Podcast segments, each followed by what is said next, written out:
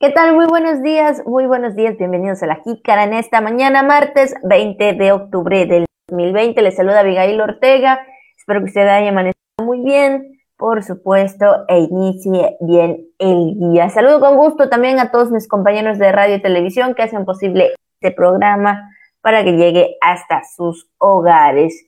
Y bueno, pues como siempre, ¿verdad? También saludo a mi compañero Juan Ventura. ¿Qué tal, Juan? Muy buenos días. Hola Abigail, buenos días, buenos días, amable auditorio. Efectivamente, aquí estamos. Eh, un día más, la verdad que pues ya emocionados porque nos estamos acercando a una fecha importante, una que yo también en lo particular disfruto mucho, una de las tradiciones que tenemos en nuestro país y evidentemente aquí en nuestra región, que es el Día eh, de los Fieles Difuntos, el Día de Muertos y sobre todo por la comida, por los eh, platillos típicos, el tradicional pibipollo. Pero bueno, la cuestión aquí, le digo esto, es también el tema de la distancia, de la sana distancia, el tema de cuidarnos y demás. Ya estaremos, em, yo creo, Abigail Auditorio, eh, pues comprendiendo un poco cuál será la dinámica este año, pero yo creo que lo primero sería la salud, ¿verdad? Lo importante es estar en resguardo y aunque sea que le manden el pibipollo por eh, entrega a domicilio, yo creo que ya con eso es más que suficiente. Además de que también hay otra polémica eh, que se vislumbra ahí en, en el, en, en, lo que es el, este fin de semana, eh, que se aproxima, digo, todavía estamos llegando, llegaríamos todavía mañana a la mitad de la semana pero en este próximo fin de semana ya se termina el horario de verano. Entonces, pues algunos a favor, otros en contra, unos dicen todavía, otros dicen cuándo es. Entonces, pues ya, también le adelantamos estos días eh, para que usted tenga el dato muy, muy en cuenta. Pero así es, estamos iniciando la jícara en esta mañana, como tú señalas, Abigail, 20 ya los 20 días del mes de octubre. Así que encantados de estar con ustedes. Pásele que tenemos información muy importante. Todo el equipo de La Jícara que hace posible esta, este programa, esta emisión, nuestros compañeros de radio y de televisión, muchas gracias por estar con nosotros. Eh, tenemos información importante que ofrecerle. Adelante, adelante. Muy buenos días. Así es, y bueno, como bien dices, ya nos queda poco tiempo ya nos quedan unos cuantos días nada más para finalizar este mes y bueno, prácticamente ya se fue.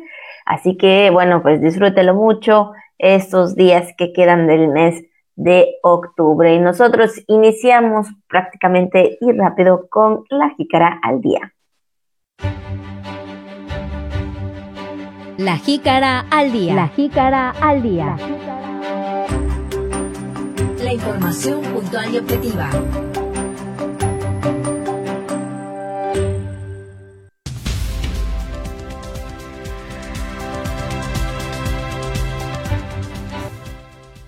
Gobernador Carlos Miguel Aiza González pone en marcha sistema fotovoltaico de última generación en plantel CECITEC.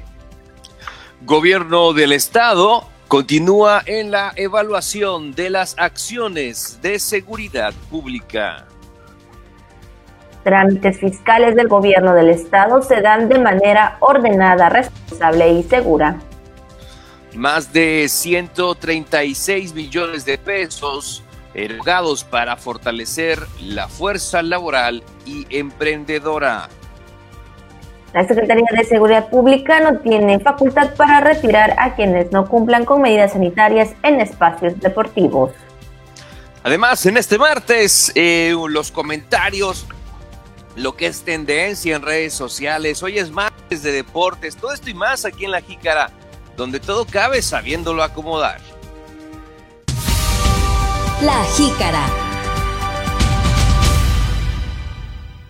Y antes de entrar con la información de esta mañana, por supuesto, vamos a felicitar a todas las personas que el día de hoy están de manteles largos por su cumpleaños o por su día de santo. Así que muchas felicidades. Aquí están las mañanitas para todos y cada uno de ellos, por supuesto, de parte del equipo de Campeche. Y bueno, vamos a felicitar a Feliciano Artemio, Aureliano y eh, vamos a felicitar también a Irene, también que están cumpliendo ese, pues es su día de santo, así que muchas, muchas felicidades en este día, en esta mañana, por supuesto, que se la pasen de lo mejor. Claro, pueden ser ambos, ¿verdad? A lo mejor también están cumpliendo años, así que todavía como se acostumbraba, ¿verdad? En, en, algún momento en el día que nacías es el nombre que te, que te ponían. Bueno, pues para Irene, Aureliano, Artemio y Feliciano, pues así es, una felicitación muy grande de parte del equipo de la Jícara y si usted también quiere compartirnos algún dato, algún acontecimiento, alguna conmemoración, pues nos la hace llegar y aquí con todo gusto también la comentamos. Claro que sí. Así es, así que bueno, pues ahí están las felicitaciones. Y ahora sí, vámonos a la información. La Jícara. Y bueno, pues con las actividades del gobernador, y es que con una inversión de 2.9 millones de pesos, el gobernador Carlos Miguel Aiza González puso en marcha un sistema fotovoltaico de última generación integrado por 300 paneles solares en el plantel 1 del Colegio de Estudios Científicos y Tecnológicos del Estado de Campeche, que lo convierte en el primero de subsiste, eh, subsistema CECITEC a nivel nacional e eh, emplear pues también energías limpias en sus instalaciones. Sí, el módulo solar, este módulo tiene una vida útil de 30 años y fíjese nada más para conocer un poquito más acerca pues de, de estas instalaciones, generará un ahorro potencial de 45% en el costo del servicio de electricidad, contribuye a la protección del medio ambiente y permite efectuar una reingeniería del gasto para fortalecer aún más la infraestructura educativa. Así es, y en el marco del vigésimo eh, sexto aniversario de la fundación del CECITEC, Aiza González, pues también ahí visitó las instalaciones educativas que se encuentran en Ciudad Concordia, acompañado de los secretarios generales, ahí también eh, del secretario general de gobierno, Pedro Mentía López, por supuesto también del titular de la CDESI, Cristian Castro Bello, y de la directora general de la institución, Neri Celia eh, Rojo Aguilar, pues para develar la placa que alude al colegio como el primero del subsistema CCT de todo el país y del nivel medio superior en el estado que, bueno, utilizan eh, fuentes alternas de energía. Sí, y es que estos eh, paneles, eh, Abigail Auditorio, fíjese, contienen una potencia instalada de 111 kilowatts que lograrán producir al año al estimado de 186 megawatts por hora de esta manera, el colegio pues disminuirá el costo de las partidas destinadas al pago de energía eléctrica y con el ahorro, evidentemente, que buscará mejorar la competitividad en los planteles y así aumentar la cobertura en la entrega de equipos de cómputo instalados. Pues es una noticia importante, sobre todo también eh, para, para, las, este, para, los, eh, para los estudiantes de este plantel y digo también para toda su comunidad en estar eh, participando en este tipo de proyectos que ayudan mucho, sobre todo al tema de la reducción del consumo de energía. Entonces, y de tener energías eficientes, energías renovables como esta, como ya hemos dicho, no tener paneles solares en Campeche yo creo que es una idea muy, muy interesante, sobre todo porque pues la mayor parte del tiempo aquí en el, aquí en el estado pues tenemos un sol, tenemos un calor, entonces a diferencia de otros lugares donde no tienen un clima completamente distinto, entonces aquí estamos recibiendo el sol la mayoría del año porque lo recibimos. Y, y en este caso, el plantel del CCT ahí en Concordia, en Ciudad Concordia, pues bueno, es ejemplo a nivel nacional, inclusive también con el subsistema CECITE en emplear energía limpia en sus instalaciones. Felicidades. Así es, exactamente, algo eh, muy importante, ¿no? Porque sabemos que hoy en día hay que cuidar bien también eh, ahí la luz, la energía eléctrica y eso es importante que bueno, pues este, el colegio, el CECITEC en esta manera eh, cuente con esta parte importante del ahorro de luz. Y bueno, pues ahí está la de ahorro de energía. Así que bueno, pues ahí está en esta mañana la información. Y bueno, también entrando en otro tema y siguiendo con las evaluaciones, eh, las acciones y por supuesto eh, los trabajos que realiza el gobierno del estado y bueno, también iniciando en la semana en la reunión virtual de la Mesa Estatal para la Construcción de la Paz, el gobernador Carlos Miguel Aiza González evaluó junto con sus funcionarios de gabinete y por supuesto también federal la situación epidemiológica y las acciones de seguridad pública a fin de garantizar la oportuna atención médica, continuar con la reactivación de la economía y mantener también pues un ambiente de paz social. Sabemos que el gobernador eh, constantemente está haciendo esas reuniones, principalmente para, para saber cómo vamos, ¿verdad?, en los temas de seguridad, pero sobre todo también en los temas de salud. Sí, donde las autoridades subrayaron la importancia de insistir, insisten en el llamado a la población de seguirse cuidando, de usar el cubrebocas, esto como principal barrera para contener la propagación del coronavirus, de guardar la sana distancia, de lavarse las manos, se sigue insistiendo y se seguirá insistiendo en este tema.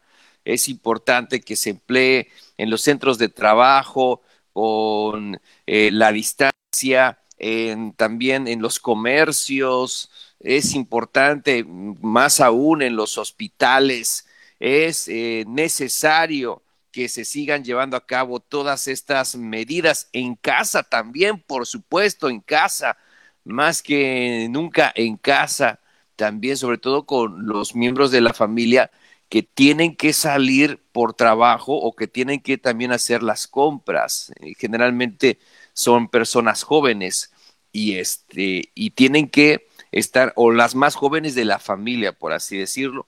Entonces tienen que este que puedan hacer las compras en una edad adulta.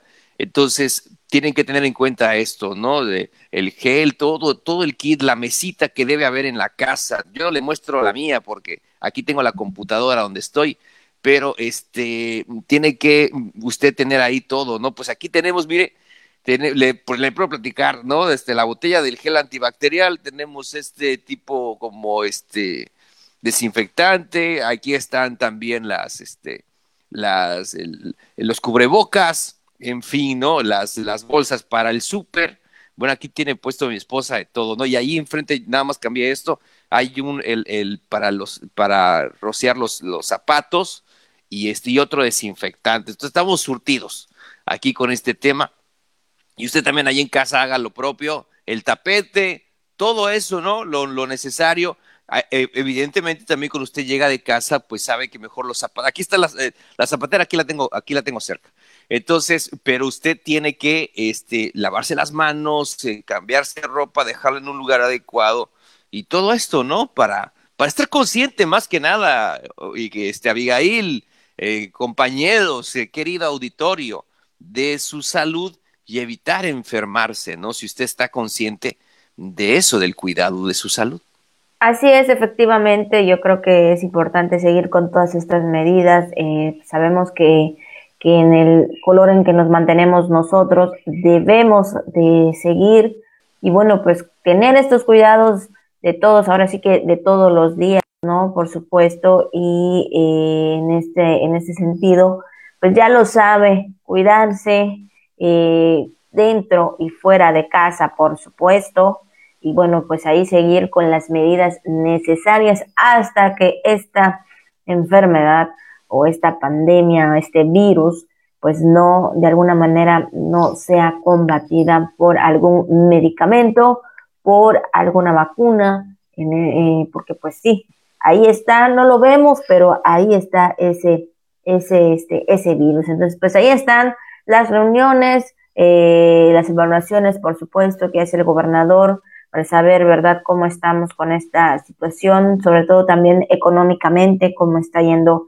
la economía en el Estado y bueno, más que nada, ¿verdad?, siguiendo en la insistencia del cuidado que debemos de tener todos, todos, no bajar la guardia, de verdad, no relajar estas medidas porque no sabemos, eh, bueno, tal vez sí sabemos, ¿verdad? Pero puede que haya rebrotes, entonces creo que es importante. También se, en dado caso que usted pues haya tenido esta enfermedad, puede volver a enfermarse, entonces creo que es importante mejor cuidarse y bueno, seguir con esta manera o esta nueva mm, eh, forma de vivir o esta nueva normalidad de vivir. Entonces, cuídense mucho, mm. como dice Juan, ¿verdad, Juan? Que vienen los, sobre todo viene el año, el, el mes, eh, la verdad creo que a la mayoría le gusta, entonces esperamos realmente tener un poco más de convivencia, ¿no? Con más seguridad, mejor dicho, con más seguridad, pero esperamos, ¿verdad? Todo depende también de... Pues sí, Abigail, la verdad que eso quisiéramos, ¿no? Pero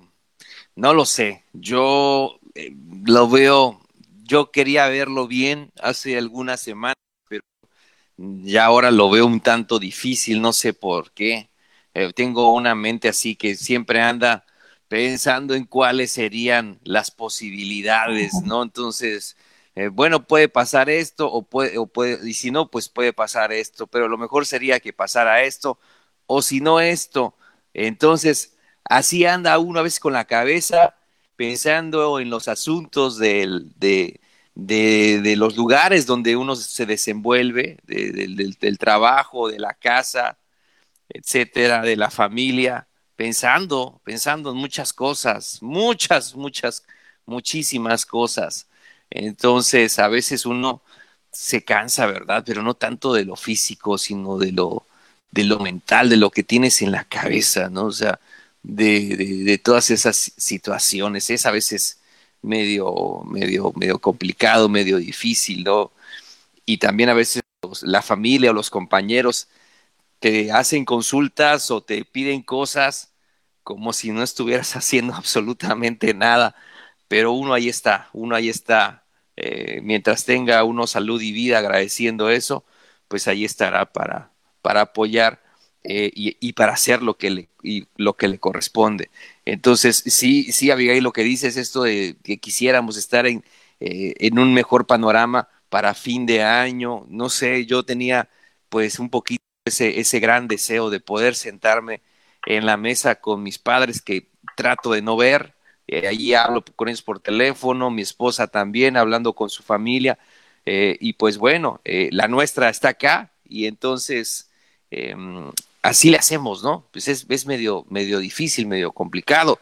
Entonces, no sé, yo te digo algo, la neta, no sé cómo se vea esa. Era, era un proyecto que traíamos, el de usted puede lograrlo para el fin de año, que pueda estar eh, por lo menos eh, en esa mesa, ¿no? Si no abrazando, pero sí un poco más próximo, o por lo menos ver a sus seres queridos. Ya ahorita ya no sé cómo va a estar la cosa, y lo digo para que tomemos conciencia respecto a la situación que estamos viviendo por los rebrotes que hay en otros, en otros lugares y este y, y también este la situación ¿no? que se vive en el país a raíz de, del COVID y bueno, y también en, en, el ámbito regional, ¿no? Entonces no hay que bajar la guardia. Caramba, no quiero extenderme tanto, pero es que, ah, tengo el comentario ahí, ¿no? Desde de, de, de, de, querer señalarlo, pero bueno, no, no hay que bajar la guardia, hay que insistir en el tema, mi estimada Abigail. Así es, exactamente, hay que seguir en el tema y bueno, pues, pues es el tema de todos los días de, de pues siempre recordar, ¿verdad? Todas las medidas que debemos de seguir y debemos de tener por esta situación del virus. Así que bueno, pues ahí están, ahí están, ya lo sabe, cuídese mucho, la verdad, cuídese mucho, no, no se confíe en las cosas y bueno, pues ya lo sabe ahí, tome las medidas necesarias.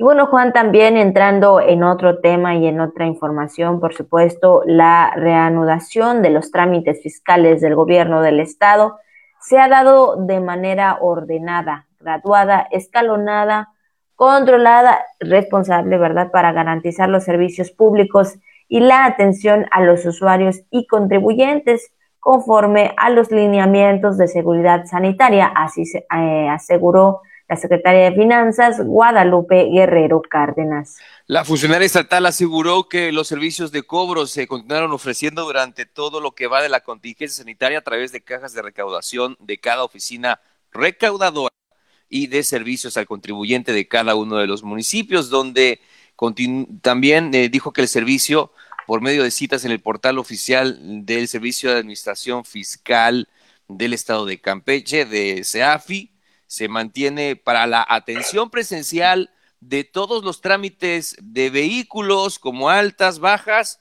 o cambios de propietario de vehículos.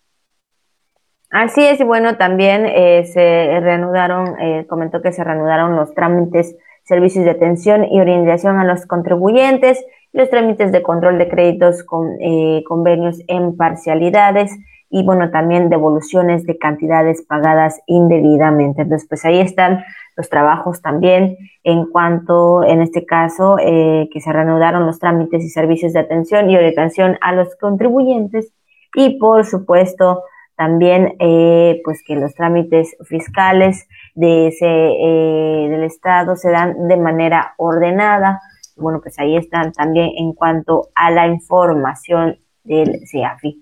Claro que sí, Abigail. Y bueno, también en otro tema, por supuesto, eh, comentarles que para fortalecer la fuerza eh, laboral y emprendedora en Campeche, a la fecha, el gobierno del estado ya ejerció más de 136 millones de pesos declaró en entrevista el secretario de Desarrollo Económico, Ricardo Ocampo Fernández. Ajá, donde expresó que desde el inicio de la contingencia el gobierno del estado se ha solidarizado con el extraordinario esfuerzo de emprendedores, negocios y empresas que han desplegado pues para sostenerse y salir adelante ante esta situación que estamos viviendo. Indicó que por tal motivo el gobierno del estado a través de la SEDECO ha fortalecido la fuerza laboral y emprendedora en Campeche, capacitando a más de dos mil personas. Así es, y agregó que la capacitación se aplicó mediante la plataforma digital de aprendizaje que se diseñó y se reforzó pues este año de esta forma, ¿verdad? De lo que es la SEDECO también ha estado trabajando constantemente en apoyos y bueno, en este sentido, en capacitación para pues, reforzar esta manera, ¿no? De, de seguir eh, pues teniendo algo importante que es eh, un trabajo, ¿no? Seguir ayudando a todas las personas y sobre todo con esta situación tan difícil del COVID-19. Y hablando de esta situación, Abigail, en el panorama estatal, ¿cómo está el último reporte de la Secretaría de Salud?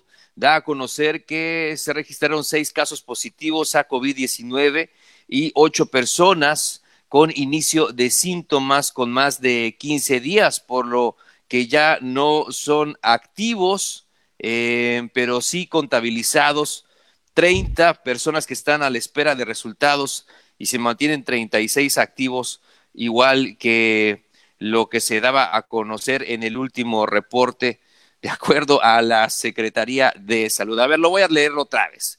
Seis casos positivos a COVID-19 y ocho personas con inicio de síntomas eh, con más de 15 días, ok, por lo que ya no son activos. O sea, quiere decir que si ya tiene usted más de 15 días con esta situación, pues es probable que ya no sea activo, de acuerdo a lo que se da a conocer, pero sí contabilizados. Pero, ¿no? Más o menos, ¿cómo está Abigail? Así es, exactamente, así lo daban a conocer el día de ayer, eh, en este sentido, la Secretaría de Salud. Pero bueno, eh, son seis casos positivos de COVID-19 pero las ocho personas eh, que tuvieron ahí los síntomas, eh, pues ahora sí que se contabilizaron el día de ayer. Así lo daba a conocer la Secretaría de Salud. Y bueno, también comentaba que son 30 personas que están a la espera de resultados y se mantienen 36 activos. Bueno, pues también contando que hay 6.295 casos acumulados en total, por supuesto, eh, en lo que respecta a esta enfermedad. Y bueno, pues sabemos que podamos tener, ¿verdad? O se pueda tener estos síntomas, ¿no? De, de lo que es el, el COVID-19. Y bueno, pues de alguna manera, ¿verdad? Sabemos que son varios días en las que te puede, en la que se puede sentir con esta enfermedad. Y bueno, pues de alguna forma, pues también eh, se tienen eh, pues eh, en contabilidad o se tienen en, en, lo que es el reporte de cada semana. Entonces, pues así lo dio a conocer el día de ayer la Secretaría de Salud del Estado y bueno, pues también se reportó dos defunciones en la plataforma nacional, una extemporánea del ISTE que sería del 15 de octubre y una del IMSS que fue del 18 de octubre. Entonces, pues ahí están los datos específicos que bueno, pues también ahí cada noche la Secretaría de Salud. ok, Abigail, bueno, pues ahí está el dato que queríamos compartirle el día de hoy. Vamos entonces, estamos a la mitad del programa vamos a conocer cuál es, eh, cuál es el tema del día o cuáles son eh, los temas del día de esta fecha y también pues vamos a lo que es tendencia en redes sociales. Así que el tema del día y lo viral aquí en La Jícara.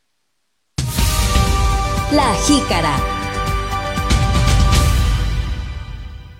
Así es, el día de hoy vamos a hablar de este tema, que es el Día Mundial de la Estadística. Y bueno, pues ahora sí que la Asamblea General de las Naciones Unidas proclamó el 20 de octubre como la fecha para celebrar este día, bueno, dicha eh, Día Mundial de la Estadística.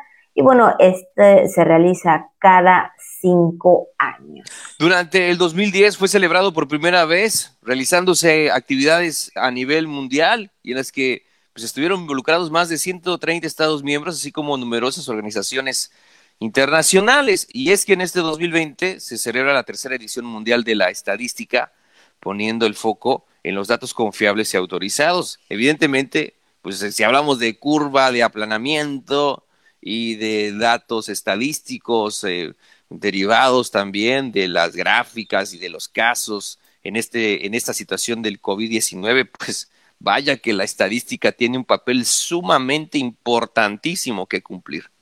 Así es, exactamente, algo muy importante y sobre todo para poder lograr el desarrollo económico social también es necesario contar con datos y análisis relativos pues también a lo que es la pobreza, las enfermedades, poblaciones vulnerables, educación, salud o en este sentido salud hospitalaria y todo pues ahora sí que eh, eh, lo que en ese sentido tenemos, ¿verdad?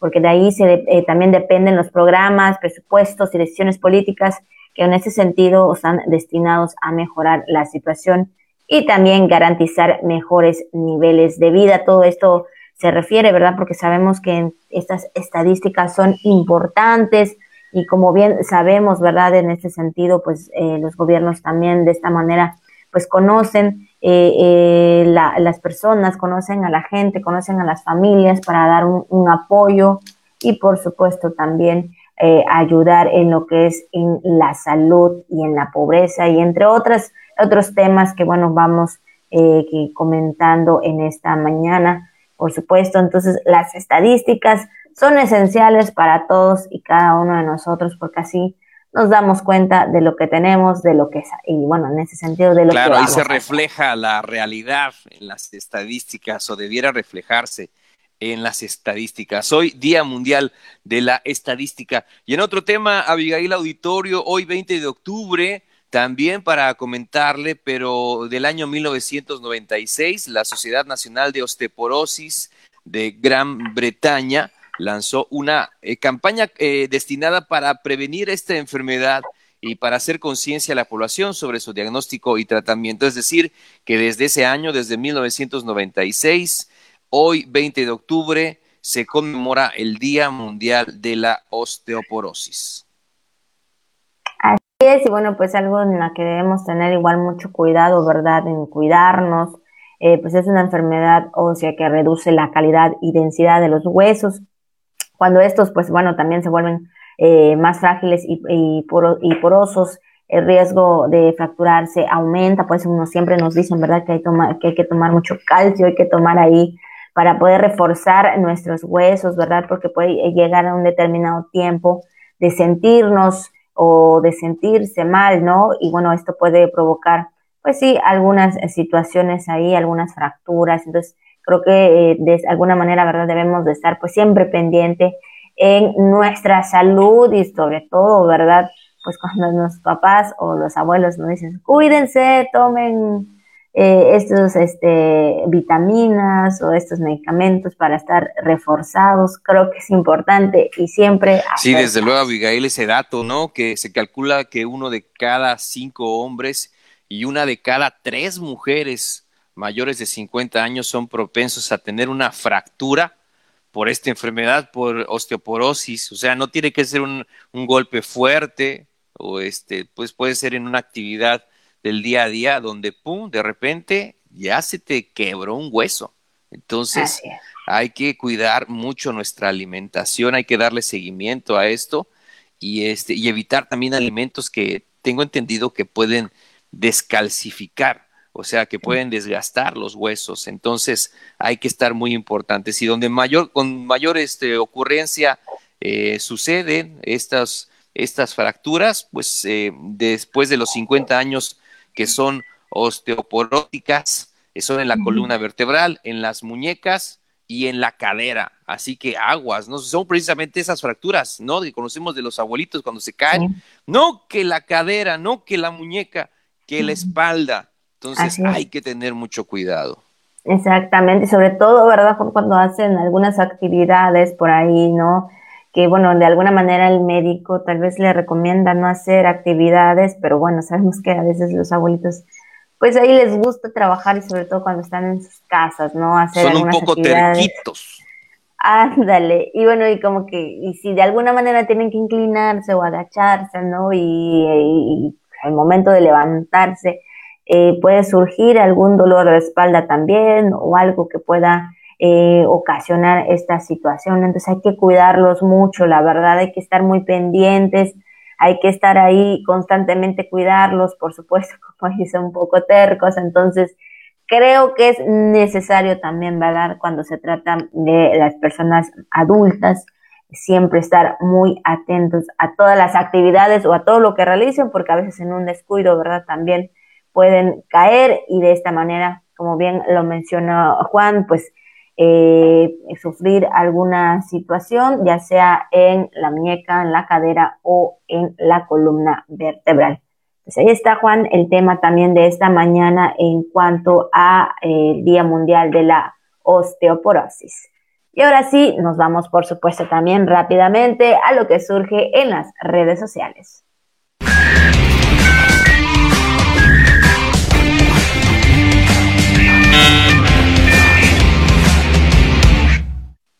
Bueno, hoy le vamos a comentar acerca de esta imagen, imágenes que andan circulando en las redes sociales, donde en lo personal me dio eh, mucha ternura, por supuesto, algo que es muy lindo, donde una abuelita de 97 años pues tuvo ya la oportunidad de conocer el mar. Ella no, obviamente no ha tenido esa probabilidad, esas posibilidades, pero bueno, pues ya lo conoció y bueno, pues ahí veíamos algunas imágenes donde ella contemplaba, ahí sentadita, contemplaba el mar, contemplaba este lugar muy bonito, por supuesto, que a todos nos gusta, ¿no? Eh, que en su momento pues se ha disfrutado y bueno, pues ahí estas imágenes que circulan en las redes sociales, viendo también los comentarios que todos pues ahí teniendo esta ternura hacia la Sí, Abigail, esta imagen que efectivamente, como tú comentas, circula, se aprecia pues a esta abuelita de 97 años sentada en un banquito, ¿verdad? Ahí con su con su hipil, con su eh, con su terno, ¿no? Así viendo hacia hacia el mar. E, ella eh, este pues está sentada así como como la novia del mar, ¿verdad? Si viendo hacia el mar, contemplándolo, sonriendo, se ve emocionada a sus 97 años, ¿no? Muy emocionada ella viendo el mar, porque no lo conocía. Eh, y esto también nos habla de esas situaciones que nosotros a veces damos por, por hechas, ¿no? O sea, de que ya todos conocen el mar, ya todos han hecho esto, ya todos hemos eh, alguna vez intentado otras cosas, etcétera, pero no, no siempre es así. A sus 97 años, esta, esta señora, hombre Manuelita de Yucatán, no había tenido la posibilidad de conocer el mar. Sin embargo, su bisnieta Stephanie dijo que doña Manuelita tuvo que viajar a Quintana Roo para que sus familiares pudieran cuidarla en plena pandemia y luego de que comenzaran pues a reabrir algunos espacios, pues decidieron que sería el momento de llevar a la abuelita, ya de ser bisabuelita o tatarabuelita, ¿verdad? Ya debieron llevar a la señora a cumplirle el sueño de conocer el mar y lo cumplió doña Manuelita a sus 97 años, una imagen de verdad que nos conmueve mucho y así como doña Manuelita también hay otras personas, Abigail, que se encuentran aún más apartadas, ¿no? En el centro del país que no, no tienen, no han tenido la oportunidad de conocer el mar. Así es, por supuesto. Entonces, sí, la verdad que da, da gusto saber, ¿verdad? Que de alguna manera en lo posible, en lo que se puede, ¿verdad? Este, pues se llevó a conocer, se le cumplió este, este sueño, por supuesto, a la abuelita. Y bueno, pues ahí la, la eh, pues sí, sus familiares cuidándola, protegiéndola y de alguna manera, pues ahí cumpliéndole este gran deseo, ¿verdad?, de conocer el mar. Muchas veces no se tiene esa posibilidad pero bueno, en este caso, qué bueno, ¿verdad? Qué bueno que, que sí la tuvo. Y pues bueno, más que nada, creo que verla feliz, sonreír, creo que es el, pues ahora sí que como dicen, el regalo mejor, el mejor regalo, perdón, de la familia, ¿no? Que puede tener al ver feliz a su abuelita. Entonces, pues ahí está estas imágenes tan tiernas, tan bonitas, ¿verdad? Que circulan en las redes sociales donde la abuelita, donde, doña Manuelita, pues ahí de 97 años, conoce el mar. Así que bueno, pues ahí están las imágenes de incluso su bisnieta, la que nos la que comenta, las que nos no, la que comentaba a través de, de, este, de información, ¿verdad? Que ella fue la, ella fue la que subió estas imágenes tan bonitas, porque bueno, hizo eh, que ahí su abuelita tuvieran pues estos recuerdos tan bonitos en estos tiempos de COVID, que sabemos que en la mente hay mucho que tenemos este tema, ¿no? Pero de alguna manera queremos despejarnos de lo que está pasando, de lo que está sucediendo. Ay, quédese con la imagen tan de la sonrisa de la chichi, está muy contenta de ver el mar, la chichi está contenta, está emocionada de ver este el mar por primera vez en su vida a sus 97 años. Qué bonita imagen la que circula en redes sociales en esta mañana a Abigail. Así es, y bueno, esto es lo que circula en las redes.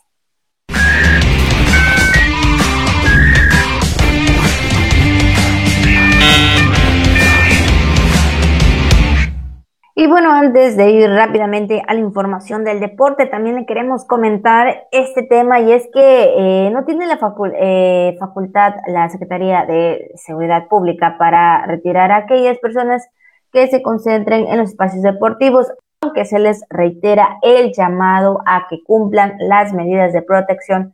Así lo expresó su titular Jorge Arcaez Sí, el titular eh, de la de, de esta Secretaría de Seguridad, el doctor Argaez expuso que se aplica en los espacios deportivos y parques, lo que se aplica es exhortar a los asistentes a que porten cubrebocas, que guarden la sana distancia y que cumplan con todas las medidas sanitarias para evitar contagios de COVID-19, inclusive también ahí mismo los elementos de la Secretaría de Seguridad, pues también eh, en, estos, en estos lugares y en otros han repartido los cubrebocas, ¿no? Están realizando esta campaña, entregando cubrebocas para, para protección de la población. Así es, y bueno, y es que también eh, agregó que solo se le notifica al Instituto del Deporte del Estado de Campeche a través de la Comisión para la Protección contra Riesgos Sanitarios del Estado de Campeche y también reconoció que sí se ha observado pues ahí un número importante de afluencia de jóvenes en las canchas y parques, por lo que el llamado de la Secretaría de Seguridad Pública es que se cumpla con las medidas de protección sanitaria. Entonces ahí el, el trabajo de ellos es que pues sí, hacer el exhorto, hacer el llamado, por supuesto, y en su caso también, ¿verdad? Pues ahí notificar a esas instituciones correspondientes para que ellos puedan eh, eh, eh, realizar las acciones que también deban, ¿no? En este sentido, en los lugares públicos, hablando de los parques, hablando también de las canchas deportivas, Juan. Claro que sí, Abigail, pues cuídese, cuide su salud, lo importante, ya sabe, es estar al pendiente de nuestra salud y efectivamente este, cumplir con todas estas medidas de protección. Así es. Y ahora sí, pues es martes y por supuesto nos toca también la información deportiva. Ya está listo nuestro compañero Pepín Zapata y nos vamos al mundo deportivo. Las noticias más relevantes del mundo deportivo con Pepín Zapata. Voces del deporte. Toda la información en una sola voz. Voces del deporte. ¿Qué tal, queridos amigos de la Jícara? Gracias. Es un gusto saludarlos. Es martes, licenciado Ventura, licenciada Ortega. Qué gusto eh, pues, saludarles una vez más. Aquí estamos a través del espacio de, los deportes. Bueno, pues les platicamos definidos de, pues ahora sí que los ganadores del premio estatal de deporte desde el día de ayer, después del mediodía, se supo por ahí eh, que bueno, pues a final de cuentas, María Fernanda Patrón Noguera es la deportista del año del deporte convencional, Guadalupe Carrillo Osorio como deportista ah, del deporte adaptado, Javier Tamayo Torres como entrenador del año y Martín Mesh Loesa es promotor al fomento e impulso en las prácticas de los deportes. Esta ceremonia se llevó a cabo en conocido hotel ahí frente al mar y bueno, pues ahí estuvo encabezando pues esta actividad eh, el director general del Instituto del Deporte de Campeche, arquitecto José Carlos Hurtado Montero y el coordinador institucional de ese mismo organismo, el licenciado José Muñoz Valdés, que se contó además con la presencia pues de 10 integrantes del jurado calificador, por lo que las votaciones quedaron eh, pues ya debidamente registradas y posteriormente pues eh, comenzó por ahí la votación en deportista convencional, como les he mencionado, Fernanda Patrón Noguera con cinco votos que se llevó, eh, seguida de Moisés Rosado, Ana Hernández, Sergio Chan, José Aguilar, Gerardo Ávila, todos con un solo voto. Ahí prácticamente la que eh, también estaba metida en la pelea era Ana María Hernández, usted seguramente la recuerda, la pedalista carmelita que ha puesto en alto el nombre de Campeche. En la categoría del mejor atleta, ya les comenté, Guadalupe Carrillo Osorio se llevó un total de seis votos, seguida de Silvana López, que también era otra fuerte contendiente con cuatro votos, y además también como entrenador del año fue Javier Adrián Tamayo Torres, quien se adjudicó el premio ya por quinta ocasión en su trayectoria como instructor. Eh, tuvo un total de cinco votos, seguido de Humberto Sánchez Álvarez y Ricardo González con dos votos cada uno y Pablo Tun con un voto. Por último, en el fomento al deporte, en este caso fue el profesor Martín Mesh Loesa, que, bueno, como impulsor y protector, y además fomenta el deporte, en este caso su especialidad del profesor Martín Mesh es el voleibol. Él estuvo ganando con cuatro votos, seguido de Pedro de la Cruz, que se llevó tres votos, mientras que Abimael Cuevas, que también era otro firme eh, contendiente, él es el presidente de la Asociación de Handball de Campeche, eran los que venían detrás de él, pero a final de cuentas todo se inclinó hacia el lado del profesor Martín eh, Mesh Loesa con cuatro votos para que quedara de esta forma pues, definida, pues eh, toda esta gente eh, deportista que ganó pues este premio estatal del deporte y bueno pues vamos a esperar si va a haber eh, desfile del 20 de noviembre de manera presencial o definitivamente todo será a través de las redes sociales, a través del Internet, a través de la vía virtual, como decimos últimamente. Vamos con más información. Les platico, bueno, pues que eh, eh, eh, termina el tercer módulo de curso actualizado para los entrenadores que se distinguen por estar siempre trabajando para tratar de prepararse día a día. Y en este caso terminó este curso de actualización para entrenadores allá en el Centro Paralímpico de Campeche, el encargado de realizar este curso o de dictar este curso fue el profesor eh, Jorge Luis Atencio Ramírez, este cubano que es eh, especialista en el judo, y así que pues este fin de semana terminó a la par este tercer módulo, ah, estos entrenadores, eh, las direcciones del entrenamiento deportivo fue extrema principal que Jorge Luis Atencio Ramírez dictó, teniendo en esta ocasión eh, nueve entrenadores en clase presencial, pero también tuvo a once entrenadores y deportistas en línea. En este tercer módulo los participantes recibieron exactamente eh, pues, respuestas por parte, por cierto, y preguntas del público, eh, quien también, además, el ponente los instruyó sobre el entrenamiento deportivo, base principal para el crecimiento del atleta en cualquier disciplina que se le presente. Estos cursos tienen realmente la finalidad de contribuir a la formación de los entrenadores campechanos mediante ponencias con instructores de alta calidad. Vamos con más información. Ahora les voy a platicar pues acerca de eh, se, eh, se, realizó un evento eh, bueno que se llama el, el, primer Poker Room en apoyo a la estafeta contra el cáncer de mama. Esta que hubiera sido realmente pues una carrera muy exitosa que se venía realizando año con año en contra del cáncer de mama, donde también eh, participa activamente el oncológico de Campeche, pues fue este sábado ahí en el malecón campechano donde se reunieron algunos motociclistas pertenecientes al Club Piratas MS México, en el que tomaron parte alrededor de 40 participantes que, bueno, pues estuvieron